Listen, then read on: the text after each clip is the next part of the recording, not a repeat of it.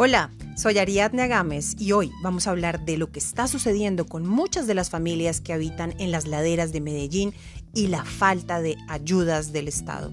Esta es una gran problemática que ha desatado ya bloqueos en diferentes vías.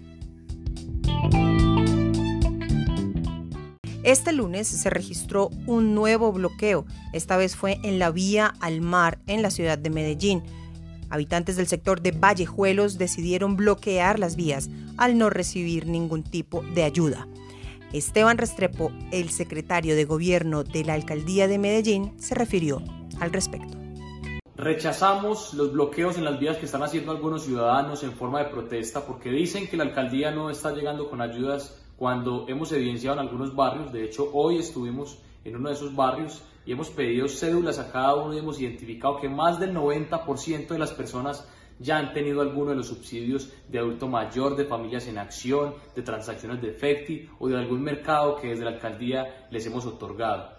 La alcaldía informó que ya se han entregado 13.000 paquetes alimentarios y 130.000 ayudas económicas. El secretario fue enfático al decir que este tipo de actos lo que hacen es aumentar las probabilidades de contagio. Estas personas lo único que están haciendo es poner en riesgo a sus comunidades con el contacto social y por supuesto incrementar la probabilidad de que las personas se contagien.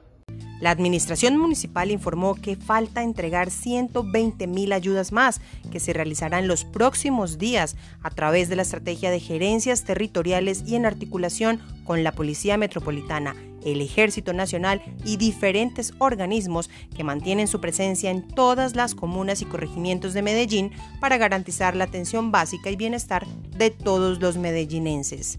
Con ustedes hoy, Ariadne Agames, aquí en Made in Medellín, porque siempre hay una historia que contar.